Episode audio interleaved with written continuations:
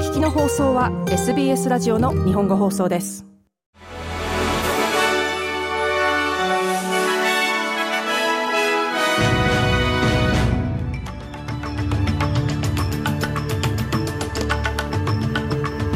10月3日火曜日 SBS 日本語放送ニュースフラッシュをシドニーから大場恵美がお届けします。オーストラリア住民銀行 RBA が3日火曜日政策金利であるオフィシャルキャッシュレートを4.1%に据え置くことを発表しました。据え置きは4ヶ月連続となります。本日の定例理事会はフィリップ・ロー総裁の後任として就任したミシェル・ブロック新総裁の下で行われる最初の会合。インフレ率は8月に5.2%まで上昇していますが、金利据え置きの決定は市場の予想通りとなりました。ビクトリア州東部で2日月曜日に発生したブッシュファイヤーが制御不能となっており、火曜日の午後には3倍以上の規模に拡大。当局は住人に対して避難を呼びかけています。ギプスランド地域のブリアグロングで発生したブッシュファイヤーは月曜日、5000ヘクタールを覆っていましたが、強風により現在では約1万7000ヘクタールに拡大しています。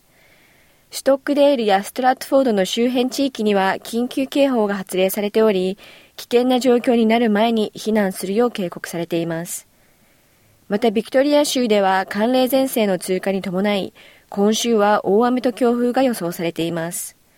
気象局のクリスティン・ジョンソン氏によると、特に明日4日水曜日から鉄砲水や河川の氾濫の危険性があるとして注意するよう呼びかけています。またニューサーズル州では強風と高温により100を超えるブッシュファイヤーが確認されており、州の観光地バーマグイには急速に火が迫っています。シドニーとハンタ、さらにはロワーセントラルウェストンプラインズからクイーンズランド州の州境にかけて広範囲で火災の危険度の表示が極めて高いとなっています。アンソニー・アルバニージ首相は国会への先住民の声をめぐる国民投票が成功しなかった場合、オーストラリアは前進することができないだろうと述べました。現在タスマニア州でイエスキャンペーンを繰り広げているアルバニージー首相は、レファランダムで確実に勝てるという自信を示しており、ノーの結果は現状維持に過ぎないと述べました。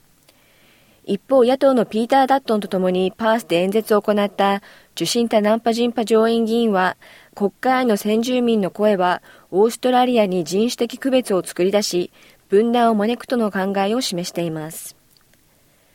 シドニーにあるアルバニージー首相の選挙区事務所で、テンポラリービザを持つ数十人の亡命希望者が永住権を求めて抗議を行っています。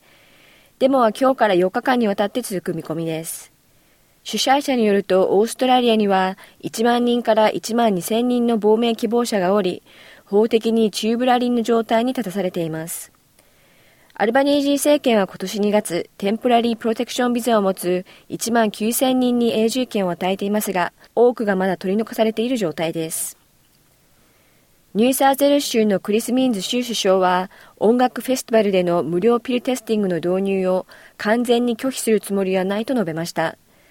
シドニーでは土曜日、ショーグラウンドで開催されていた音楽フェスに訪れていた男性2人が、フェスの後に死亡するという事件が発生しています。ミンズ州首相は MDMA のような薬物を服用する人々が脱水症状を起こすような暑い環境では、フェスティバルでのピルテスティングは完璧な解決策にはならないと述べています。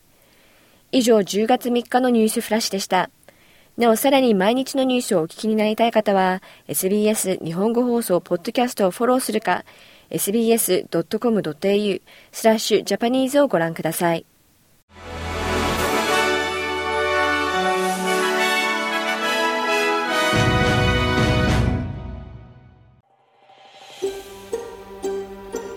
もっとストーリーをお聞きになりたい方は iTunes や Google ポッドキャスト Spotify などでお楽しみいただけます。